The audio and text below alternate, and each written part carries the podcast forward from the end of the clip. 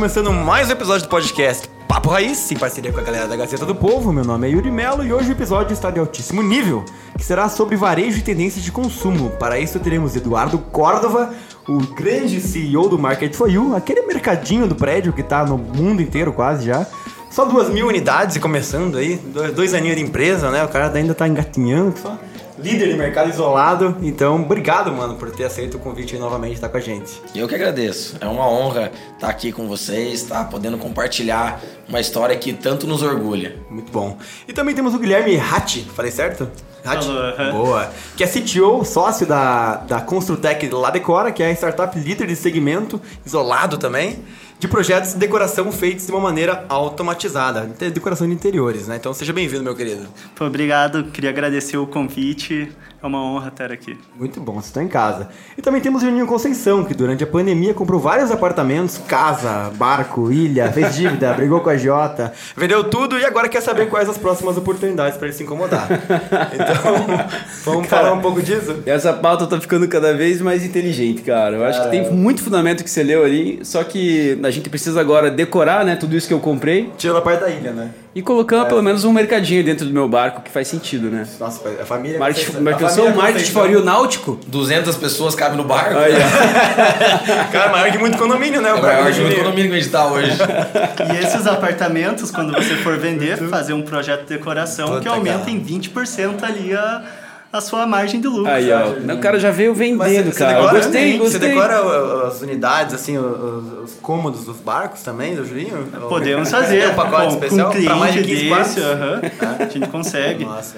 Colocar de melhor jeito ali no barco também o mercado, né? Para o pessoal comprar é, melhor. Acho, acho que, que na sexta andar ali bem. Tá, tá livre, por enquanto era uma pista de dança. Ele tava negociando com a Royal Caribe pra vender um barquinho pra virar um transatlântico. Ele levantava de pagamento. Fazer um cruzeiro. Muito bom, galera. Cara, um dos papos que a gente já abordou aqui no, no Papo Raiz e que é, mudou muito nos últimos anos e que vocês dois estão imersos de certa forma, é o mercado de condomínios, é o mercado imobiliário de certa forma. Especialmente falar um pouquinho da, do mercado de mercado, de varejo, porque, cara, hoje a gente ouve falar desde Frubana, que entrou no Brasil agora, que é uma startup que faz esse last mile de, de, de groceries em geral, né, de, de mercados a Corner Shop, que é uma, uma startup muito famosa, foi comprada pela Uber ano passado por mais de bilhão de dólar. É, enfim, esse mercado de, de dark store está muito forte, né? A Rap, inclusive, né? E o iFood, dark cada stores. vez mais envolvidos no mercado de, de varejo alimentício, né? E sem contar, obviamente, o, o, conceito de mini mercados, que basicamente foi, foi fundado no meio da pandemia, né? Podia, tinha algumas iniciativas já antes da pandemia, né? É, qual, potencializou, qual é atual é, potencializou demais, né? Começando a falar sobre o mercado de, de condomínios, a gente se impressionou muito quando você fala na dimensão, na magnitude desses segmentos. São hoje 25% das pessoas que moram em condomínios. São 400 mil condomínios hoje residenciais Caraca. no Brasil. Então, a gente está falando num segmento gigante. E quando você fala em groceries, como você falou, como você fala em varejo alimentar, tem que entender na recorrência, né? Que diferente de, de, bens duráveis, os mercados cada vez as pessoas têm, têm dispensas menores, então têm hábitos de compra mais recorrentes. Então, quando você junta dois mercados gigantes como esse, com uma pandemia que fez com que as pessoas ficassem mais dentro de casa, não só é, é, pela questão de, de segurança, que agora acho que a gente já superou isso, mas pela questão do home office também, que não só é, não surgiu na pandemia, mas cresceu muito nesse momento onde as pessoas estão mais em casa, você tem esse home centric, que é o movimento que é chamado. As pessoas têm academia dentro de casa, tem o trabalho dentro de casa, tem a vida social dentro de casa, porque são esses super condomínios. A gente tem condomínio hoje que a gente opera com 1.900 apartamentos. Caraca. Então, uma cidade inteira. 8 mil pessoas. É maior que minha cidade na, nativa agora. Né? é maior que minha cidade. É maior que quase Porto Vitória, é uma cidade. Quase não caberiam todos no, nos bar, no barco do, do, do, é, então quando a gente vê esse... Da, do porteiro com certeza para ajudar ali. Esse movimento fila, potencializa e, e faz todo sentido, né? Com as pessoas. Eh, sempre a gente percebe o varejo, as marcas querendo se aproximar das pessoas. Se as pessoas estão dentro de casa, com certeza toda iniciativa que promova essa comodidade potencializa muito. Então, o mercado em condomínio não surgiu na pandemia, mas com certeza trouxe muita evidência o fato das pessoas estarem mais dentro de suas casas. Cara, mas por que que esses. É, quando você fala de, de hype, não sei se é uma hype ou se, tipo, tem um fundamento financeiro também, mas essas startups, principalmente de varejo alimentício, de last mile, tipo a Furbana, tipo a Corner, Corner Shop, esses caras, por que, que tá tão hypado venture capital, investindo, comprando empresa? Tem, é, tem uma questão de margem muito boa. Por que, que o Rap tá, desistiu de alimentação de restaurante, praticamente? Tá, aqui no Brasil, os caras praticamente largaram a mão disso. É. E agora estão praticamente 100% nesse negócio que a gente pega assim, falando em números, né? a gente está falando de um varejo alimentar que é quase um trilhão de reais por ano, é um, absurdo o tamanho desse mercado, né? Quando a gente está falando, todas as pessoas consomem mercado, todas as pessoas consomem refrigerante, consomem suco, consomem água, consomem cerveja. Então a gente fala num segmento enorme que pouco se inovou nos últimos 200 anos. A gente ainda faz compras como os nossos avós, vai até o mercado fazer compra. Para você ter uma ideia, menos de 1% do varejo alimentar estava no delivery antes da, da pandemia. Você fala assim, pô, menos de 1%. Então você pensa assim, pô, mas isso aí então é porque não tem potencial, não tem mercado?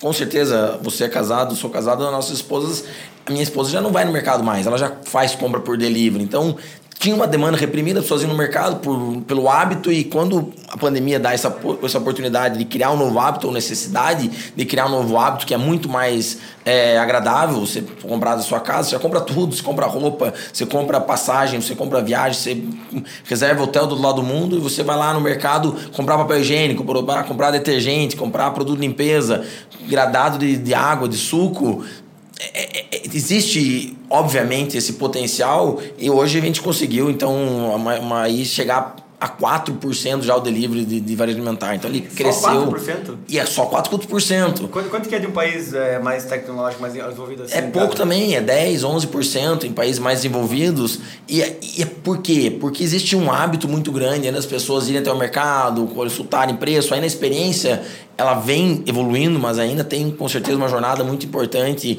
tecnológica para facilitar essa experiência de compra, principalmente verdura, hortifruti, na separação, vinha aquela banana, maçã, do jeito que você gosta, entendendo que as pessoas são únicas, né? A gente vai falar um pouco sobre dados no, daqui a pouco, ajuda e contribui muito para essa construção, mas com certeza, respondendo a tua pergunta, o Venture Capital está buscando oportunidades. Sempre onde está o dinheiro vai atrás das oportunidades. E existe uma oportunidade enorme no varejo alimentar uma transformação não só cultural, mas estrutural da sociedade, quando a gente está vendo as pessoas cada vez mais dentro de suas casas, com todas a, a, as possibilidades que, que, que, chegam até ela através da tecnologia. Cara, mas daí eu fico me perguntando, assim, né? Até falando de mercado imobiliário, assim, é, se você olha Curitiba hoje, né? Mas eu estava em São Paulo semana passada e tem um amigo meu que só trabalha com isso em São Paulo e, e a tendência hoje de um lado você fala que tudo é home-centric, tá indo para casa. Mas quando você olha para o mercado imobiliário, só estão lançando estúdio, né? Cada vez menores os apartamentos.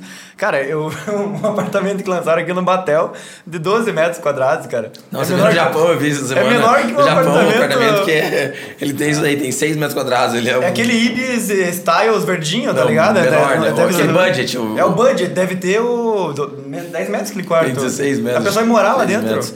Né? Mas é porque que é o, é o co-living, né? É, é, é, o apartamento é pequeno, mas aí as áreas comuns servem a todos. Então a pessoa ela vai ter ali um co-work dentro do, do próprio apartamento, ela vai ter um, para poder trazer o escritório, vai ter uma cozinha compartilhada, vários ambientes compartilhados, como por exemplo a House, né? O House é um parceiraço nosso e eles têm um metas assim, nem sei se são poucas, mas de mil unidades em, em, um ano. Então você vê assim que é, é uma tendência então, absurda do jovem de querer morar. É isso que eu ia te perguntar até, né? Eu acho que essa questão, né, Guilherme? Eu acho que até assim a questão cultural do que a gente tem visto aqui no Brasil, né? Eu acho que ao redor do mundo isso já era uma realidade. Mas a gente tem visto é, o, o, jovem assim saindo mais tarde de casa, né, da casa dos pais, e quando ele sai, ele não sai para casar, ele sai porque pai fala, cara, não aguento mais você aqui, né? Mas o cara não tem família, não é casado, não tem filho. Por que, que ele vai morar num lugar grande, né? E aí ele vai morar, às vezes, num bairro como o Batel aqui em Curitiba, né? Um bairro melhor em São Paulo, enfim num apartamento bem pequeno, um bairro bem localizado que tem áreas comuns bacanas. Né? Isso é, é uma realidade? E você, é, tem visto, vem visto, visto né? isso. É, e geralmente essas áreas, ó, o cara tem a cozinha compartilhada, o cara tem a lavanderia e acaba facilitando, né? Não fica só aquele peso de ah, eu vou ter que cozinhar, eu vou ter que fazer tudo isso. Então, realmente é uma tendência que a gente vem sentindo. Ah, na própria La Decora, o estúdio é basicamente o nosso carro-chefe é, e tem muito. E todos os empre lançamentos, empreendimentos estão indo para esse segmento. Legal. É, Olha só que interessante, até eu estava com o pessoal, a alta diretoria do iFood, há, há um coisa de um mês atrás. Eles têm estudos, e não sei se isso é, é, é quanto se comprova, que no futuro os apartamentos não vão ter cozinha. Que o jovem não vai nem aprender a cozinhar. E a gente falava, né, há 10 anos atrás, ah, as pessoas no futuro vão querer dirigir. E eu, eu vejo hoje a nova geração com 20 anos não tira carteira, não quer mais ter carro. E aí quando você fala, cara, o jovem daqui, então a próxima geração, daqui 10 anos, não vai mais ter cozinha. O cara vai pedir tudo pronto, a comida. Então, para ganhar a otimização da, da, da de espaço, né? Porque você tem uma panela, um fogão que você usa às vezes ali meia hora por semana, meia hora mas, por... Mas quem, foi uma gerente do iFood que fez essa pesquisa? Não, pô. é, não, essa é Calma a tese do, do, do, do, potencial, né? Eu falei, cara, qual o potencial do iFood? Hoje, pô, eles têm. Não, cara, cara 50 milhões. Mas sabe o que é engraçado? Pedido, né? é, brincando, mas é verdade, porque assim, hoje, se você fizer uma conta, assim, é, uma boa parte das vezes, se você é um casal jovem ou solteiro, é mais barato você consumir fora. Não, com isso, essa é a tese do iFood, é então, mais barato você isso, pedir. Isso aí vai, começa a fazer sentido. Isso, do que você fazer. Você somar o gás, somar o custo do, do, do fogão, manutenção, você somar todos os equipamentos, utensílios não, que você tem que ter né, e o desperdício. Pra você pegar óleo, arroz, pra você fazer uma refeição, você vai pedir no iFood, vai chegar em 15 minutos, e 20 tem minutos. um intangível, né, também, que é a questão do tempo. Eu, porque eu falo isso porque também, cara, é, eu e minha namorada, a gente é quase todas as refeições realmente é iFood colocando na ponta. Esse cara, cara abrindo cara, aqui o jogo aqui. Não, não eu, vou, eu vou abrir. Cara, não, eu sei fazer dois tipos de macarrão e acabou. Miojo. Então, ele, falou, ele falou aqui fora das câmeras que deixou a barba crescer, mas não pode é. ninguém mais questionar ele, velho. Você não pode é, Exatamente, me respeita, por é, favor. É, essa barbicha, velho, tem respeito. É, mas, cara, essa é a tendência mesmo, é pedir cada vez mais. E a, isso tá em todo o varejo, né? Eu acho que a pandemia, ela nos forçou a ir pro mundo digital, mas não foi só um hype. É, depois que a gente aprende isso, e eu não falo só da gente, eu pego um público mais velho, ele teve que aprender a usar o Uber, teve que aprender a pedir coisa no iFood, e agora é, essa é a comodidade, né? A gente está em Curitiba, que eu acho que é a, o lugar onde mais vai gente no shopping, e, cara, antes eu ia toda semana no shopping, mesmo que não fosse para comprar nada, só para andar. Pós-pandemia, isso não voltou, sabe? Então é Legal. realmente veio para ficar. Eu até queria, né, eu acho que começar do começo, como o Yuri fala de vez em quando aqui nos episódios, cara, perguntar para vocês o seguinte, né, são dois exemplos aqui de ideias, né, disruptivas assim, né? São negócios que que estavam na frente de todo mundo, mas ninguém via. Acho que seria legal começar, porque vocês receberam até um aporte de 650 mil esse ano, né, Guilherme? Uhum. Então, assim, mas, porra, hoje, de repente, você já tem um norte, mas lá no início, da onde que veio essa ideia? Por que, que vocês né, começaram a a é, trabalhar? O, a gente começou, na verdade, com. Tem uma pesquisa do CAL que fala que 70% da população brasileira faz reforma sem ajuda de um arquiteto. E desses 70, 80% das pessoas contratariam um arquiteto se o preço Caraca, fosse mais barato. É o Guilherme. O Guilherme é o nosso terceiro integrante que é sempre isso, cara. Ele pega para reformar uma, uma, uma tábua que tá torta no escritório aqui. Tá tudo, tá tudo errado, cai a, o teto, tem que reformar tudo, daí ele fala, putz, Deveria ter pego o arquiteto. Na sexta, agora é a sexta, teta, sétima tentativa dele, agora que ele está começando. e aí, cara, usando isso ainda. daí, a gente é, fundou a La Decora. E aí a gente teve que começar a pensar como reduzir custo. E a gente, eu venho da área de tecnologia, né? Sou estatístico. E minhas sócias são arquitetas. A gente não queria diminuir o valor do nosso produto em questão de realmente servir para o nosso cliente. Então a gente precisava diminuir o tempo de produção. E aí a gente trouxe tecnologia justamente para diminuir. Então, antes a gente demorava 20 é, horas para fazer um projeto de decoração, hoje a gente está em duas horas. Nossa, e a gente espera legal. nos próximos meses cair para uma. Então, realmente, conseguir colocar essas otimizações fez o nosso preço diminuir. E é bem. Isso que você falou é uma coisa bem interessante, que todo mundo fala isso para gente. Cara, eu comecei a fazer aqui em casa um, trocar os um itens. Um ano depois e, eu desisti, uh sozinho. E ficou ruim, e agora eu preciso de uma ajuda. Então é realmente muita gente vem com isso. Não, cara, e é, e é, é não, né? e é nítido assim, né? É, quando você vê um espaço assim decorado por um arquiteto, quando o dono foi lá e fez, né, cara? Dá muita diferença assim, né? Nada você, se encaixa, né? você, você fala, porra, cara, olha que legal. Aí você fala, você vai num lugar, aquelas cores bizarras assim, cara, você fala, foi você que fez esse, isso aqui, né? Uma porta azul, né? Eu vejo no condomínio uma porta azul, falou, cara, o arquiteto Sim. aqui ajudava essa é, falou, não, e a gente passa... é vendedor da Tokstok lá, daí ele me deu cara, uma faz muita diferença. É, e a gente passa 80% do nosso tempo dentro de um ambiente fechado. Então, mesmo que não seja na sua casa, cara, isso daqui influencia. A gente estar em um local um local iluminado, um local que tem os acessórios que você precisa, influencia, influencia totalmente no seu dia a dia, né? Legal, Cara, mas por que esse mercado está indo assim? Porque é, hoje já tem uma, uma realidade, assim, de pessoas que... Porque eu entendo que o modelo de vocês é mais acessível, mas vocês não, não vão até a reforma. O, o, o que, que vocês entregam porque eu, eu já passei por isso que você está falando, uma galera que eu conheço já passou, mas eu ainda não sinto que é, existe uma mudança de cultura que está acontecendo nesse sentido. Uhum. Parece que o brasileiro, pelo menos, gosta de fazer, errar sozinho, assim, errar com as próprias mãos, tá ligado? Sim. Não, é realmente, e esse daí, na verdade, é o, o objetivo, acho, que quem conseguir estourou é realmente pegar desde a primeira ponta até a obra. Uh, hoje a gente para na obra e aí a gente indica empresas parceiras que vão executar a obra ou até mesmo agora a gente está na moda né, do fazer por você mesmo, então a gente sempre tenta é, fazer um projeto de decoração que a pessoa consiga executar sozinha, dando. É, pegando agora isso do varejo, aí mais para a parte de imóveis, esse é um diferencial. Você, é, além de vender, você ir lá e montar o um móvel para a pessoa. Então, a gente sempre tenta indicar parceiros que vão deixar essa jornada que querendo ou não, a gente sabe, é uma jornada de estresse. Cara, mexer, mesmo que seja coisa muito pequena no seu ambiente, vai ser estressante, diminuir ao máximo Começa isso. Pequeno, né? Deve Começa pequeno. nunca para, exatamente. A última história que a gente teve lá, lá numa, numa casa que meus pais moram é que eu tinha que destruir a casa. É, tipo assim, o, o da fazenda lá, né? E daí eles foram fazer uma, uma reforma, daí descobriram que a fundação da casa já não aguentava mais a casa. Casa de mais de 100 anos, que era dos meus bisavós e tal. E daí eles falaram, tinha duas opções. Ou vou demolir tudo e começar do zero, que é era o certo, ou vou fazer o pior cenário possível, que era refazer toda a estrutura com a casa de pé e tentar mexer em todas as vigas e tudo mais. O que, que você acha que eles escolheram? Tentaram Manter fazer. a casa de pé. Um ano e meio depois... Caiu a casa. Não, não, deu certo, mas assim... Demorou, né? Era, era pra uma obra de no máximo seis meses. Demorou um ano e meio e, cara, custou muito mais do que era esperado. Meu Deus do céu, cara. Nem me lembro. Cara, é, o público que vocês atingem, assim, normalmente é, é uma classe mais alta, uma classe média, porque eu vejo que existem ainda as casas assim, mais né, em condomínios assim tal. Cara, são projetos caríssimos de arquitetos, assim, né? A gente tá falando de casas de 300 metros quadrados e projetos aí de mais de 25 mil reais só, entrega, só entrega do projeto, né? Obviamente, e sem, sem execução de obra, assim, né? Então, quando a gente fala de um, de um, é, de um projeto de uma hora de desenvolvimento, que é o futuro que você vai chegar, assim, a gente tá falando na média de quanto, assim, mais ou menos, um projeto desse?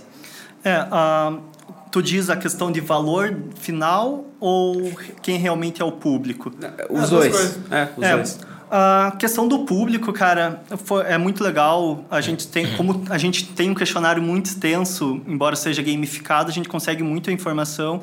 E o nosso hoje o nosso cliente ele é um cliente da faixa de 30 a 40 anos, então é realmente o cliente, a pessoa que acabou de chegar em um cargo que já está ganhando razoavelmente bem, tá, etc. Entendi. Mas, é, obviamente, a gente sempre deixa muito claro que tem esse mercado ainda para o arquiteto de alto padrão, o cara que vai cobrar 2, 3 mil reais por metro quadrado, mas o nosso objetivo é justamente democratizar. Então, é levar para as pessoas que não têm todo esse poder aquisitivo, mas que mesmo assim pode comprar um projeto hoje na La Decora que é muito abaixo disso. A gente cobra 299 é, por ambiente, então, se a gente for ver comparado ao arquiteto é muito mais ou um arquiteto é. padrão é muito mais barato. Que é um, um, ambiente no caso de um, uma sala, né? Uma... Assim, não, mas é que aí é um ambiente só, né? O estúdio é, um ambiente, só inteiro. Não, o ambiente, um estúdio são três.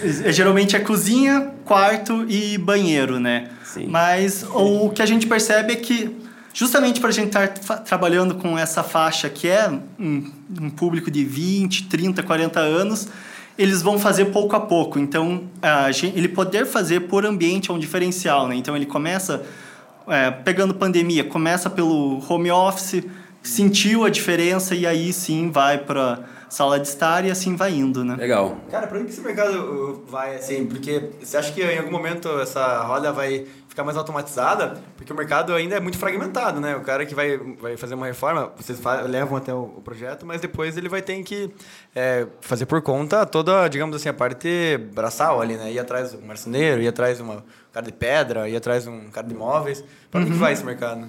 Não, eu, eu vejo totalmente, pensando em futuro, é uh, essa jornada ser unificada e está tendo uma remodelagem hoje é, no padrão de consumo do brasileiro, né? Se a gente for parar para pensar, hoje quando a gente vai comprar um apartamento na planta, cara, ele é vazio, ele é, não tem, se tiver uma pia é muito, então o que a, a gente tem fechado bastante parceria com consultoras para já entregar o projeto de decoração antes da pessoa receber a chave, então já chegar e já estar pronto, eu acho que a House, que a gente acabou de comentar, faz isso muito bem. Como né? que é esse modelo exatamente? Um, tem dois modelos quando a gente trabalha com consultora, é, mas em resumo é realmente a gente entrega o projeto de decoração e aí ele pode ser o um projeto personalizado. Então, se você comprar um projeto, um apartamento, a consultora vai te dar o projeto de decoração e aí você vai conseguir é, executar posteriormente, ou a própria consultora vai acabar puxando para ela isso. E a gente agora acabou de lançar um, um novo projeto com uma consultora que é o Banco de Projetos.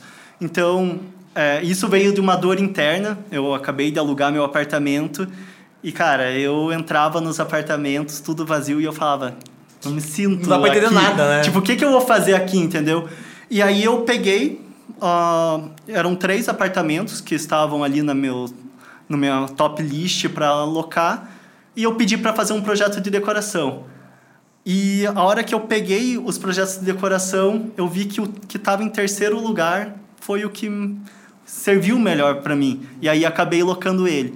Então, pensando nisso, a gente desenvolveu o banco de projetos que aí sim a consultora nos contrata para fazer três tipos de projeto, três ou geralmente são três, mas a tipo, consultora três variações, define, de, três de, variações, de plantas, assim. uh -huh, da para cada planta e aí o cliente consegue escolher qual o melhor para ele, né? Cara, Olha. muito legal o que você falou porque até recentemente o, a gente estava vendo um negócio aqui, eu, eu e o Yuri para investir numa chácara e tal, daí era um terreno assim, né, um, um terreno no condomínio.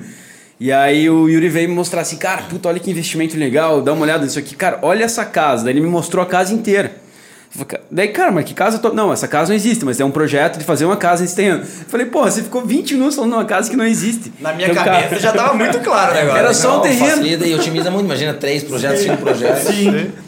Mas, mas, isso que os caras estão fazendo, assim, é, é, é, tudo baseado nisso que você está falando, que o Juninho comentou. Os hoje, os escritórios de arquitetura, e até tem um amigo nosso da AWS, né, o Rodrigo, lá de Balneário Camboriú, que ele faz só projetos de turnkey. Então, ele faz o que você está falando, que, que, digamos, em algum dia vai chegar na massa, mas ele faz só para uhum. alto padrão. É, que, óbvio, a conta fecha já nesse, nesse ticket, assim. Mas hoje eles vendem o terreno com a casa, com o projeto, com a decoração, com o mobiliário, com o paninho no, na, na, na, no banheiro, Mas daí, com o cheirinho. comprar executa tudo. Não, não. Ele, ele, ele, ele te entrega. compra, tipo assim, ó, eu não tenho nada. Eu vou ter que vender aqui por um milhão e meio essa casa com esse terreno que não tem nada aqui atrás dentro. Nem loteamento tem ainda. Daqui três anos você entrega tudo isso. Entrega até a xícara em cima então, da mesa. Em vez de você entrar num, num condomínio de, de Sim, a solução completa. Solução é, completa. Hoje não é, é, mais produto ou serviço, né? Você tem que vender a solução para o cliente. É um plug and play, né? E isso já é pra um uma realidade. É, mas cada vez mais a gente vê esse movimento, né? Que você vende a solução completa. O cliente não quer ter que. Ah, não, tem que contratar agora um arquiteto, depois tem que contratar uma construtora, depois tem que contratar um móvel, tem que depois fazer licença para construir. Quem já fez para tirar o vará aqui em Curitiba Meu demora Deus. um ano para tirar o vará de uma construção de uma casa. Exato. Sim, sim. Cara, mas me, me conta o início lá do.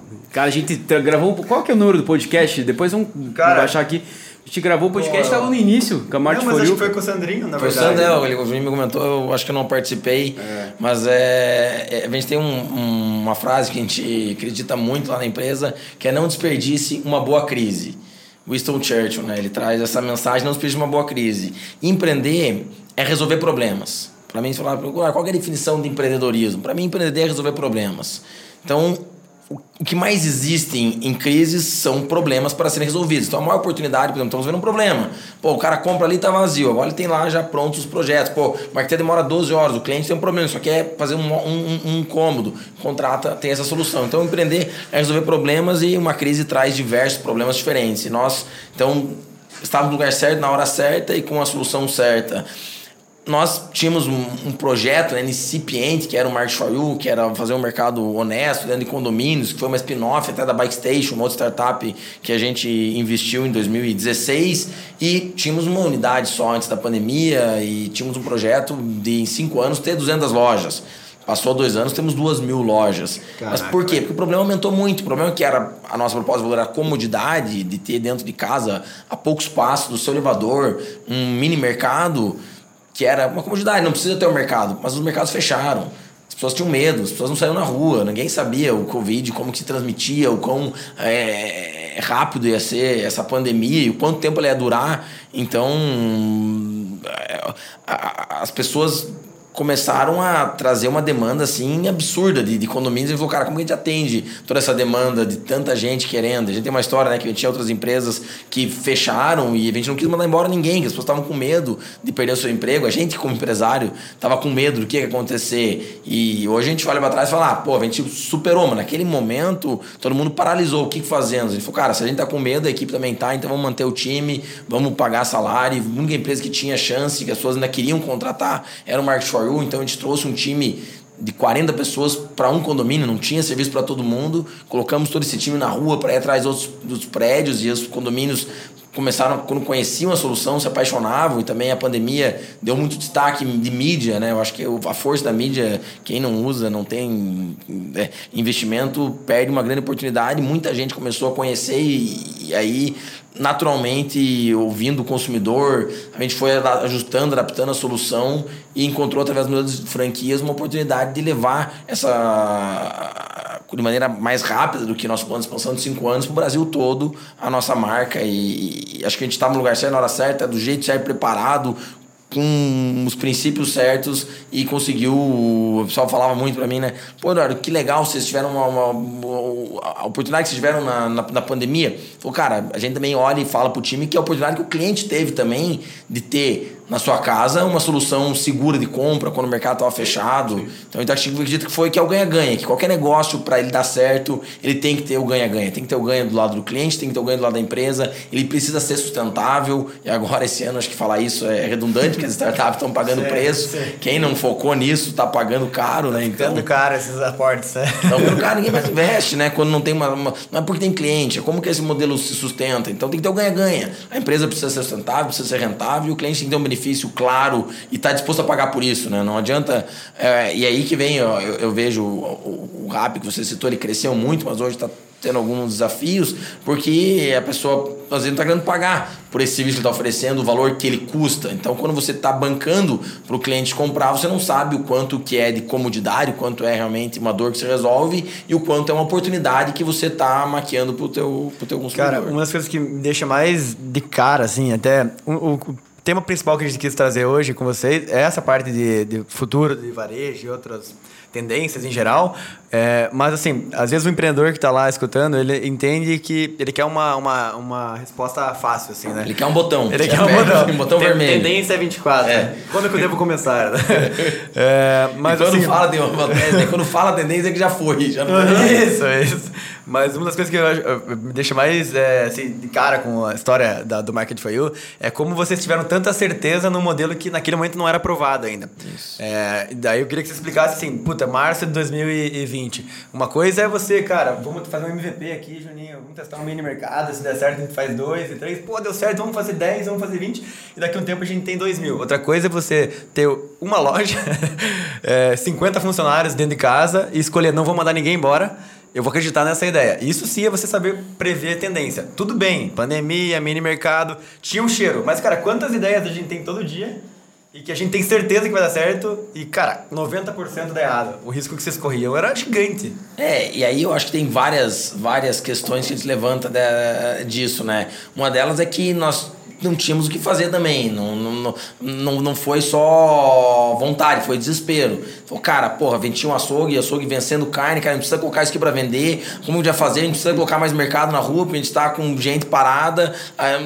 Não, como que as coisas vão ser amanhã se agora a gente não fizer isso que dá certo? E também, você acompanhou a Jornada Empreendedora, 15 anos tentando, falando, cara, pô, chega, agora esse é o, é, é, é, é o negócio, todos os sinais que estão se mostrando é para que isso aconteça. E, e acredito que o que a gente conseguiu muito forte nessa jornada empreendedora foi trazer pessoas que tinham também uma crença e uma, uma, um alinhamento cultural muito forte com a empresa. Então, tipo, a gente conseguiu observar como cresceu tão rápido. A gente não cresceu sozinho, a gente cresceu com o time. Então, cada pessoa na sua área se dedicando, se entregando, uma entrega absurda, que às vezes o empreendedor acha que ele tem que sozinho fazer tudo. Nós conseguimos compartilhar com o time essa responsabilidade, que falamos, seguinte, essas 50 pessoas, se não fizermos isso aqui dar certo, se não acontecer alguma coisa e rápido, não é só nós fomos prejudicados, todo mundo aqui, acabou.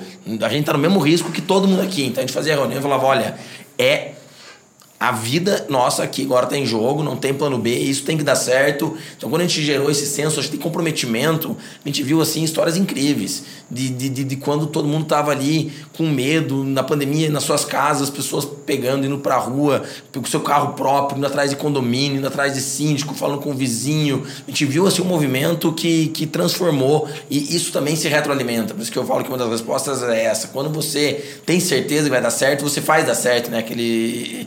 É, ciclo Profecia potencial. autorrealizável. Autorrealizável, né? exatamente. Quando você Mas, acredita... cara, na teoria é lindo, na prática é foda pra cacete, é foda né, cara? Porque é, principalmente por ser algo disruptivo, assim, né? Porque quando você chega num condomínio e fala, cara, vou pôr um mercadinho aqui dentro. Não, aqui dentro não. Foi a primeira né? coisa.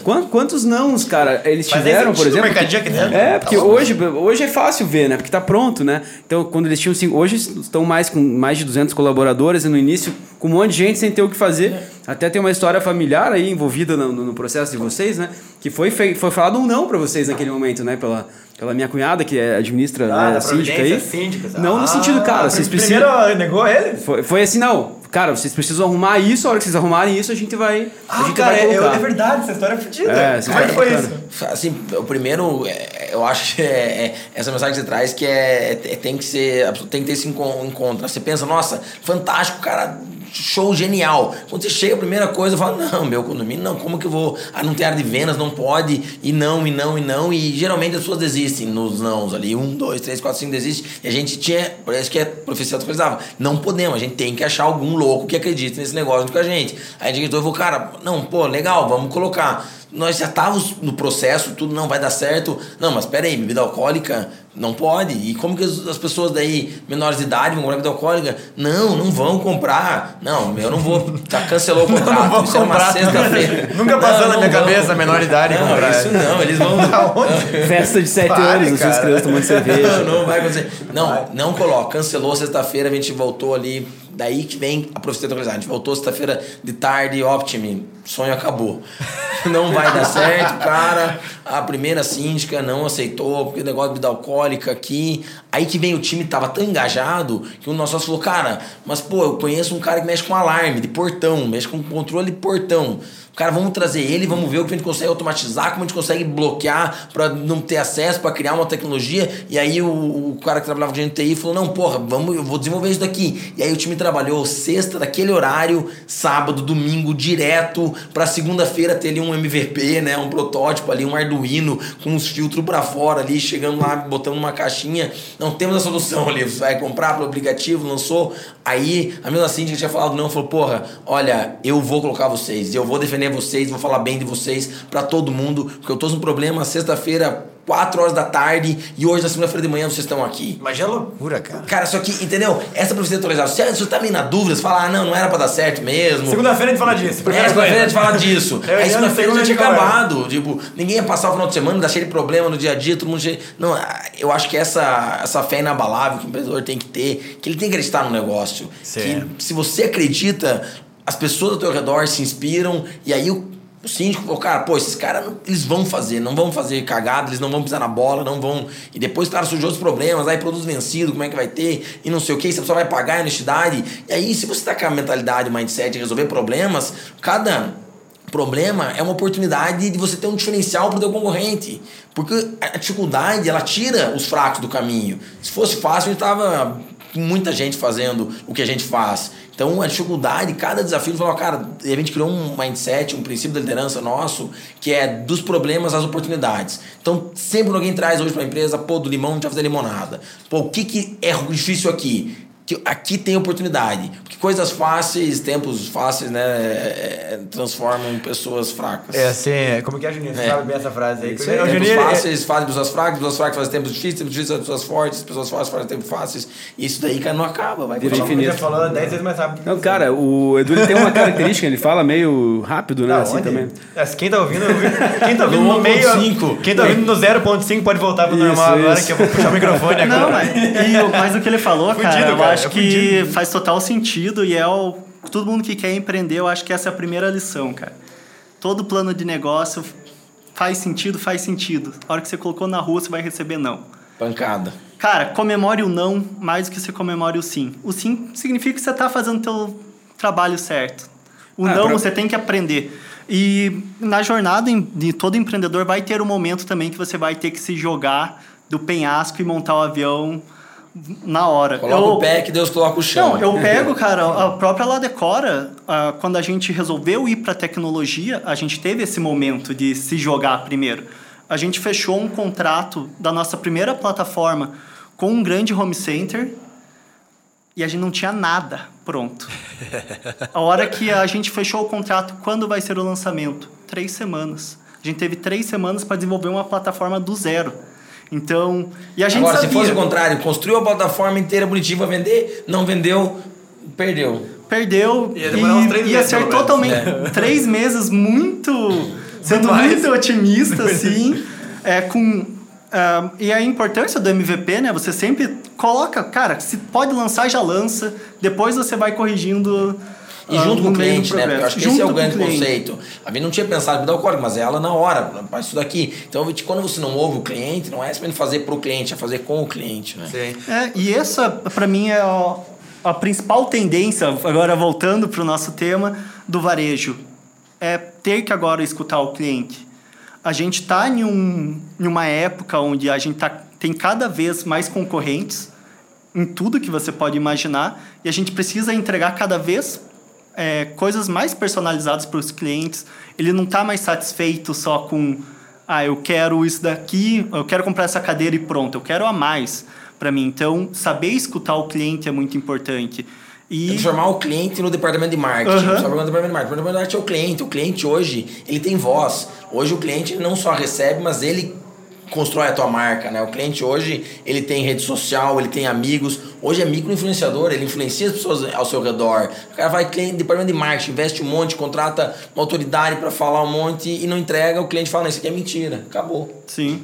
Pode investir o que quiser, Pode investir o que quiser. Conta, se o produto não entregar. Não adianta nada. Tem tá mundo, né? A China, a gente acompanha muito movendo na China dos digital influencers, né? O cara lá no meio do, do, vai fazer vai, vai fazer propaganda numa panela, na hora que ele quebra o ovo, gruda o ovo na panela, ele fala, ó, porcaria, não comprem panela. Ele era contratado pela panela para fazer a propaganda na panela, no meio. Sério, é rolou isso? Rolou, é ao vivo. Então, porque não tem como. Muito bom, hora, cara. Muito bom. Porcaria, não compra, tá vendo essa panela aqui, ó, não compre. Eu gosto, cara, esse anti-coach, assim. e o cara devolveu rapidinho. Ele, ele, ele ganhou muito mais, mano, por fazer isso. Por fazer isso. Dele ali. o ativo dele é o nome dele, ou seja, ele tá divulgando produtos que ele realmente. É, por isso que o digital influencer tem tanta força, né? Cara, isso acho que é uma das principais tendências também de expansão de. Eu acho. Principalmente pequenos varejos, né, cara? Porque é muito mais acessível, né? Você conseguir influenciar teu cliente a partir do produto e você extrair dele é, essa, esse review, essa. Transformar o teu cliente no departamento de marketing. O cliente falando bem de você, organicamente vale mais uma propaganda na, na, na, na rede nacional. Mas isso aí teria que ser orgânico ou tem alguma estratégia para estimular isso?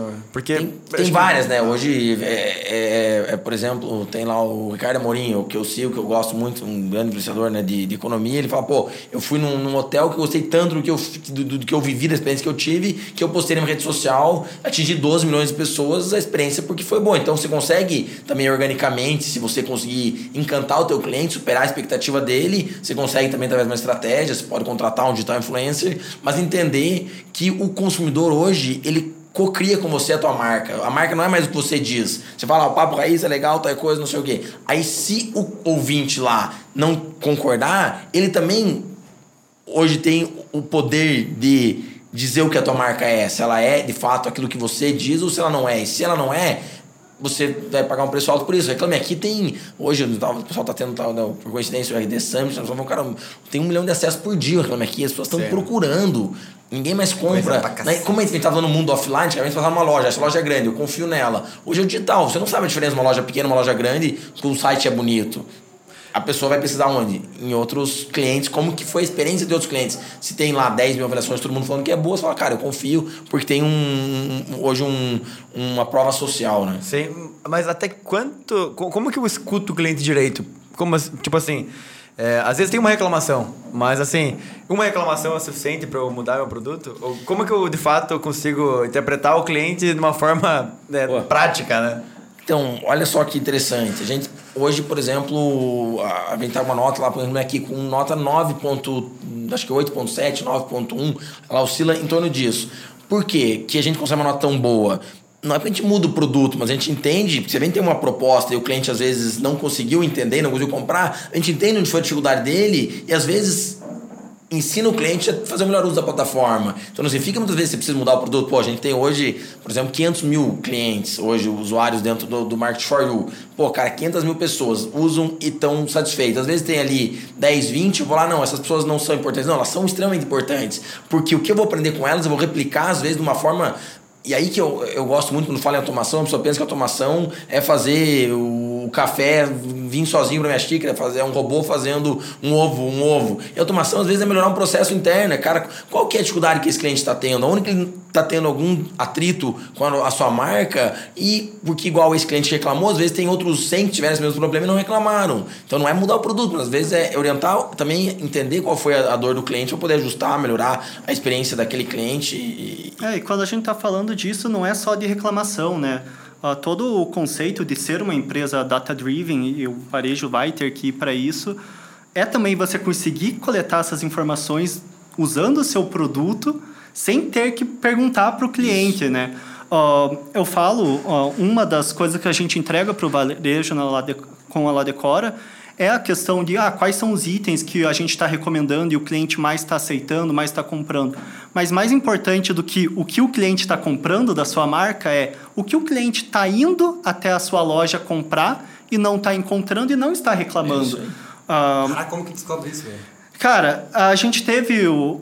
Não, não abra o segredo. Obviamente, eu não vou. Agora vai vir! É. Data Science, contrate um estatístico. contrato estatístico. Primeiro é, passo. Contrato estatístico. Contrato estatístico. Você aí, dono de varejo do restaurante local, contrate um analista, é, um estatístico para você começar a entender seu perfil de cliente. É, é o seu faturamento. A gente tem um case. A gente tem um case com um parceiro nosso que ele vende muito bem e tudo que a gente recomenda, todo mundo gosta. Só que a gente começou a ver que um dos itens, um dos ambientes que mais estava sendo vendido na plataforma dele era a cozinha.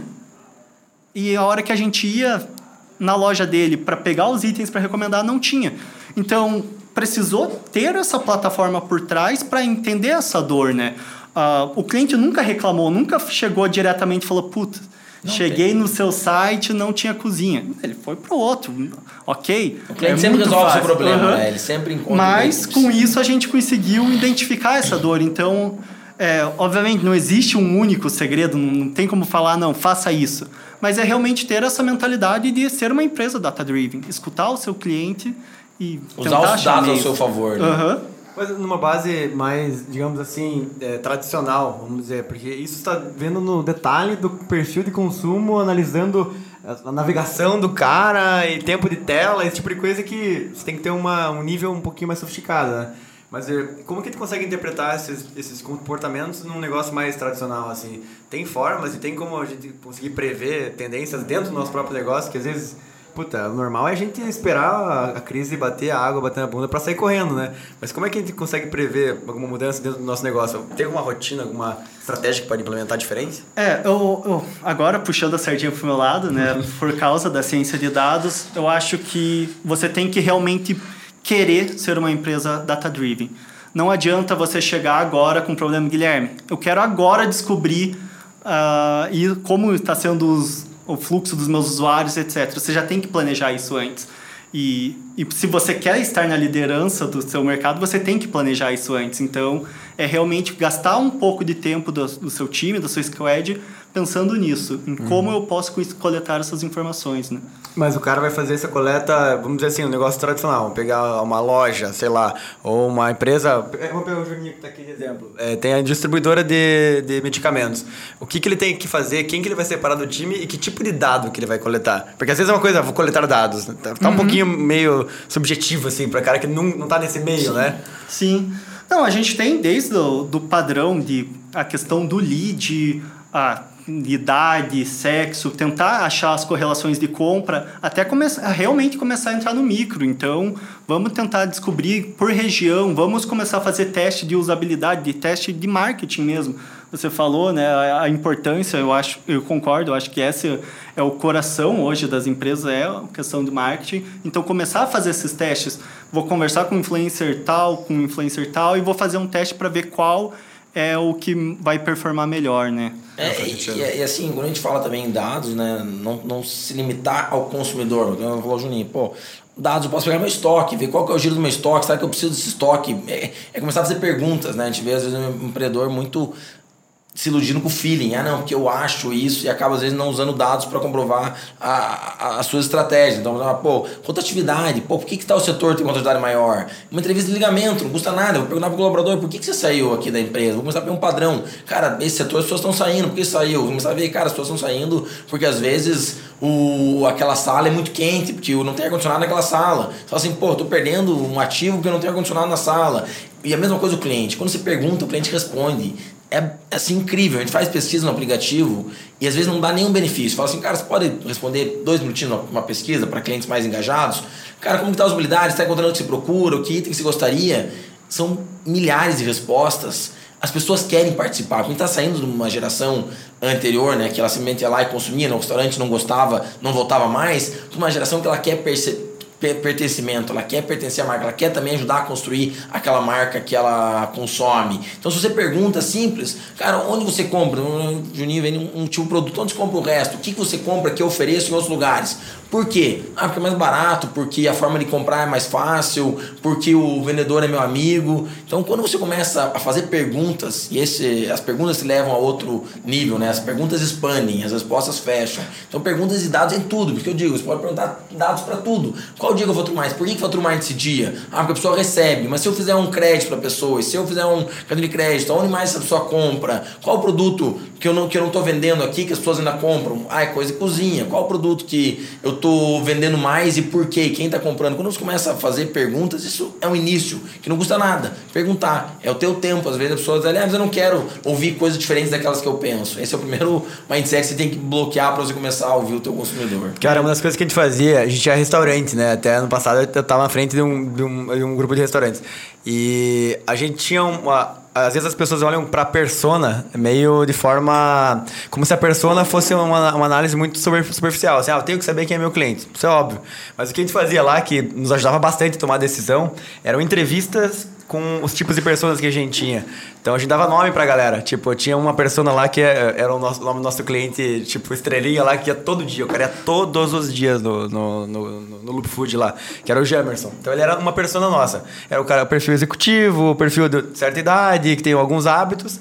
E daí a gente tinha o perfil Jamerson, no caso, né? E a gente chamava ele pra uma entrevista. E a gente daí dava um combo pra ele e tudo mais. E essa entrevista é um pouco diferente. Em vez de você perguntar o que, que você tá satisfeito, tua experiência foi boa, esse tipo de coisa, que é o normal de uma pesquisa de satisfação, a gente fazia uma entrevista sobre a vida do cara.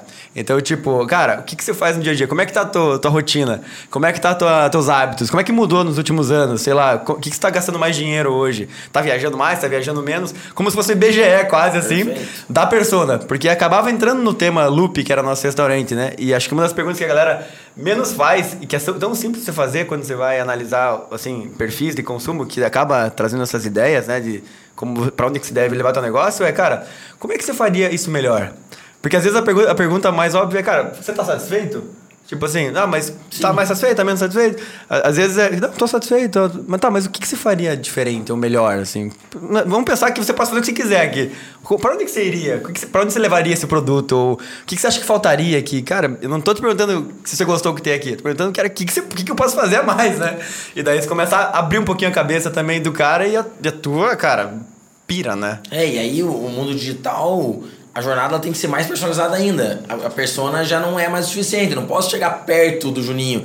Ah, o Juninho tem 30, não posso falar como se ele tivesse 29. Eu tenho que entender exatamente qual que é o comportamento e a jornada. E no momento, se ele está com sede, eu tenho que oferecer água. Se ele está com fome, eu tenho que oferecer comida. Então agora a gente com dados, né, consegue sair até da persona para personalizar de fato e definitivamente a jornada do consumidor. É, eu acho importante também quando a gente está falando de dados, é realmente isso que a gente acabou de falar, é a pessoa, os nossos clientes eles querem responder, eles querem co-criar com você. Querem participar. E a gente pensa muito, a gente agora que veio esse hype da ciência de dados, a gente pensa, putz, eu tenho que ficar testando cor do site Cara, isso daí é. Você já está muito deep. Às vezes é realmente perguntar para o cliente: você gostou, não gostou? Como você me conheceu?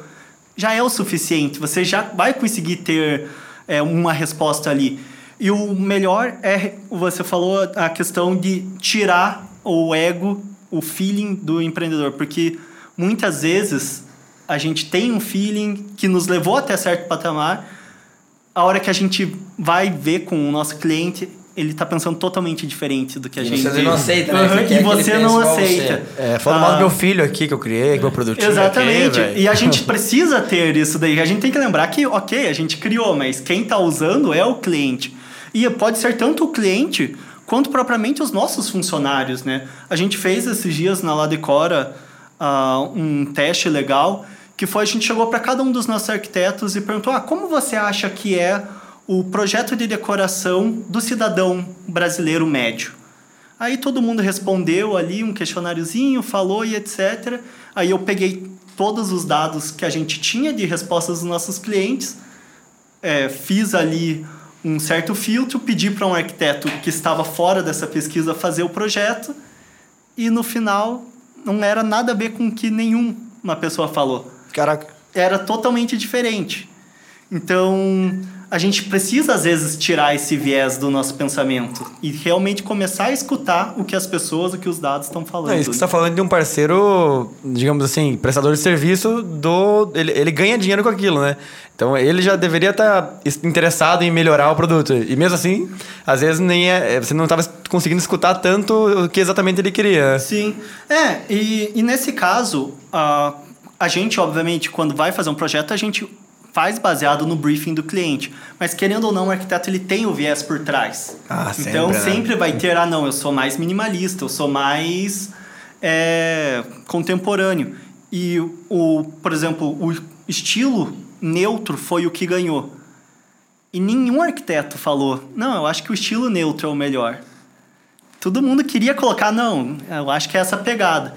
E aí, depois que a gente fez o projeto de decoração, a gente levou para outras pessoas que não são arquitetos olharem esse projeto e falar. E todo mundo gostou. Todo mundo tinha um. Ah, não, eu acho que eu colocaria aqui uma corzinha, aqui outra, mas no final todo mundo gostou e foi contra a intuição de todo mundo. Então, é isso que a gente precisa sempre estar pensando, né? Como os dados podem tirar o nosso viés. Que então, mas a, a, a o, acho que a lição fica, assim, né? Para quem está ouvindo a gente, às vezes uma empresa pequena e tal, o cara pensa, puta, mas eu não tenho um estatístico, não tenho um matemático, não tenho esse sistema. Contrate um. Não tenho essa tecnologia, né? E, cara, às vezes não precisa de tanto, né? Eu acho que basta você, você, perguntar pro teu cliente, é, né? Que é de graça. Porque como é que era o varejo antigamente, né, cara? Eu, a gente até falou em algum episódio há, há pouco tempo atrás sobre isso. O cara abria o negócio, ele ia lá pro balcão do negócio dele e ficava esperando, braço cruzado, o cliente entrar na loja. O cliente entrava na loja, comprava e ia embora. Ele nem sabia quem era esse cara, não tinha CRM, não tinha nada. E muitas dessas empresas continuam assim até hoje, cara. É. 90%. Aí, então, exato, né? Restaurantes, você tinha um, um negócio bacana ali, Sim. diferencial já de perguntar, de ter um, um, uma persona, mas, cara, 90%. quantos lugares a gente vai e a gente passa por isso? Você vai num shopping, às vezes, você vai entrar numa loja e você vê que a funcionária tá mexendo no celular ali, debruçado no balcão, você nem entra, porque a, a impressão é vai que, cara, ela. vou atrapalhar ela né? Agora tem outros lugares que você entra, cara, a hora que você entrar ali, tipo, sei lá, uma reserva, por exemplo. É. Tem duas pessoas de cada lado ali. Primeiro que eles me mandam WhatsApp para você, cara, porra, só tanto mandando um bom dia aí, que seu dia seja top. Não quer me vender nada, Sério? né? Juro pra você. Então, assim, não, não é à toa que foi vendido né, por 700 milhões Exato. reserva. Então, o Chili Beans, Foda. por exemplo, é um outro case bacana. Pô, cara, você entra no Chili Beans, se você fizer um cadastro lá, eles pegarem o seu celular, eles vão te mandar foto de óculos. Fala, cara, esse óculos combina com o seu tom de pele, olha que bacana, olha o lançamento. Caraca, cara, isso é animal. Né? Então acho que esse é o ponto, cara. Saí do aeroporto também ontem, antes de ontem, era 10 e, e 1. Cheguei lá, pô, quero comprar aqui um amendoinzinho lá. O cara, ah não, eu vou fechar o caixa já. Então, Falei, cara, imagina. E, cara. e, aí a gente vê problemas. É que a mais de alto, que uns 30 reais um, um saquinho, né? Eu falei, caraca. Cara, então isso é relacionado. Cara, esse, esse, hábito recorrente aqui deve estar tá custando caro, né? Tipo, tipo imagina, o voo termina, ou chega 10 horas. Mas o mesmo, o mesmo cara que tá 10, fechando 10 e 1, ele também não tá olhando no olho do cliente que passa na frente, não tá dando bom dia. Exato. Não tá fazendo opção, não, não é só o problema 10 e 1 ali, né? Se você vê o cara fala, pô, o negócio meu não vai bem, daí você fala, a reserva tem sorte. A reserva é, Deu Exato, certo. O que, esse cara fez diferente? É. Né? Deve ser uma coisa muito disruptiva, né? Você falou duas marcas, eu praticamente Chili Beans sou também fãzaço pela experiência, cada loja é diferente, é um conceito. E, e, e, às vezes a pessoa fala o que, que custa, o que, que custa um sorriso, o que, que custa você mandar um oi pro cara, mandar um bom dia, teu dia seja top. E, e aí é que eu acho que as pessoas às vezes elas querem fazer as coisas caras, querem ter um monte de dado e não tem nem o que fazer com o dado. Então a primeira pergunta é o que, que quer fazer com esse dado? Quero Sim. melhorar uma coisa com isso? Tem uma coisa pra melhorar com isso? Até, cara, uma coisa que eu fiz com o meu time comercial recentemente, já fiz isso três vezes, cara. A gente é, foi até o shopping, peguei o, as gerentes ali e fui até o shopping né? E levei elas em lojas que elas não estão acostumadas a ir, lojas mais caras ou que, que são marcas assim mais, mais reconhecidas. E falei, cara, ó, uma verba para você entrar e gasta lá, entra como consumidora, vai lá. Cara, é muito bacana, porque daí elas repassaram essa experiência dessas grandes lojas pro time comercial de balcão, de vendas e tal. Então, cara, a experiência. Isso é legal, tem uma história. É mas é um investimento relativamente barato, muito é uma bacana. experiência. Exatamente. É, e até daí o nosso o gestor lá de marketing, ele faz, quando entra alguém novo, ele leva no Outback. Ele fala, ó, vou te falar a experiência de, de experiência. Porque às vezes o cara entrou ali, um estagiário novo, nunca foi no Outback, ele vai lá no Outback, o cara baixa no teu, no outro teu olho, o cara fala, ó, sou aqui, tô aqui pra te atender, meu nome é tal. E, e o cara fala, olha, tá vendo a diferença? Agora vê ali o Outback, uma rede mundial, e vê ali daí naquela lanchonete ali, que você chega ali, o cara, o que, que você quer? Te joga o prato na mesa. Então, às vezes... Cara, e é muito bacana, você falou do Outback. Não, te, não teve uma vez, acho que algum de nós que foi no Outback não tinha fila. É isso aí. Sempre tem fila. Você, você chega no Outback, dá o um nome e vai, e vai passear. Aí, mano. E não é, é porque é, é promoção, não é porque é promoção. Exato, cara. Então, é cara... que o nome é legal, é canguru, velho. Aqui que não vai um negócio desse, tá louco? Então, isso é legal, porque é a mesma coisa. A gente sempre leva, falando, não, eu preciso de uma verba pra levar todo o time sempre que entra no Outback. Porque você falar sobre experiência de atendimento, muitas vezes o cara não tem uma experiência de atendimento boa. Porque a gente tá acostumado a loja bacana, ser bem atendido. Vezes o cara não teve, ele viveu sendo mal atendido pra ele. Ali é o padrão, aquilo é o normal. Exato, cara. E até do próprio Market for You, é, eu recebo. Vai falar mal atendimento porque é automatizado. É, eu achei eu, que ele foi nessa sequência, né? Ele recebo, assim, porra, foi mal atendimento. For You, calma aí. Eu falei, mas quem você atendeu? Não fui eu mesmo que me atendi, porque eu era é, autônomo. Péssimo, mal péssimo atendimento que o cara fez naquele aplicativo. Eu tenho, Comprou demais. Eu tenho uma única notificação ativa no meu celular, cara. Ela é do You. Ah, para de mentir, Falando, cara. Ah, é muito interessante. E eu recebo promoção, cara. Recebo. Ah, você está próximo de uma loja nossa agora, aproveite. A gente tenta mandar pouca notificação, porque a gente sabe que a gente escutou o cliente. Cara, qual pouco, você acha é legal? Porque, por exemplo, o iFood, não falando mal da concorrência, mas sendo sincero aqui com vocês, o iFood manda 10 notificações por dia. Tipo, você fala, cara, porra, é muita notificação, isso me atrapalha, eu vejo o dia inteiro. Ele fala, cara, o que, que você quer ouvir? O que, que você vê na notificação? O cara, a resposta foi 3, 4 por semana. Então, cara, vamos é cadastrar 3, 4 por semana. E o pessoal fala, pô, tem que mandar mais notificação. A gente ouve o cliente, a gente agora quer entender cada cliente para personalizar o número de notificações que recebe, mas para não ser um chatão, né? Acaba, puto, mas desblo bloqueia a notificação, como você fez o com a maioria das é marcas. É bloqueado. É, iFood, é, é um, pra mim um problema, às vezes o entregador manda mensagem eu não recebo, mas é, é porque é, você tá ligado, é bem né? isso. Não tem como. É muita mensagem. Mas e, e, e, engraçado é que você não tem market for no teu condomínio, né? Não, aí que tá. A gente fez Por que um. Que você tem ativado então, a notificação? A gente fez um projeto. Uh, é, market for you hospitalar, assim, né? Sim. A gente. Aí o, a diferença é que quando você tem plano A e B, a porra do plano A não dá certo, porque se não dá certo, você vai pro plano B, né? É, então, quando você só tem um plano A, que foi o caso do, do, do Edu, faz dar certo. Eu tomei, sei lá, uns 6, 7, 8 nãos lá em hospital. Ah, pô, isso aqui não dá, Anvisa, né? Tudo que eles tiveram em condomínio, eu tive em hospital, né? Para colocar as, as máquinas dentro de hospitais. Daí eu falei, não, então deixa, deixa de. de é, deixa aqui de, de de lado aqui, logo a gente vem mexer nele, né? Cara, tem mais de um ano que tá lá. Ah, então, aí. Por quê? Porque daí. Não, pô, é, não é prioridade. Não é a prioridade. Mas aí quando eu instalei, eu, né, a gente comprou a máquina, tudo para colocar no hospital, eu comprei ela sem ter, o, sem ter o cliente. Falei, não, eu vou comprar e já vamos colocar no hospital aí. E não foi. Então eu, eu abaixei o aplicativo e deixei a notificação ali. E às vezes eu tô passando em frente ao condomínio, se ele me manda uma promoção. Cara, eu acho isso sensacional. Porque, sei lá, se um restaurante que eu gosto tivesse isso, por exemplo Pô, você tá passando em frente ao, à pizzaria, eu amo pizza, né? Aqui a pizza Baggio, em Curitiba.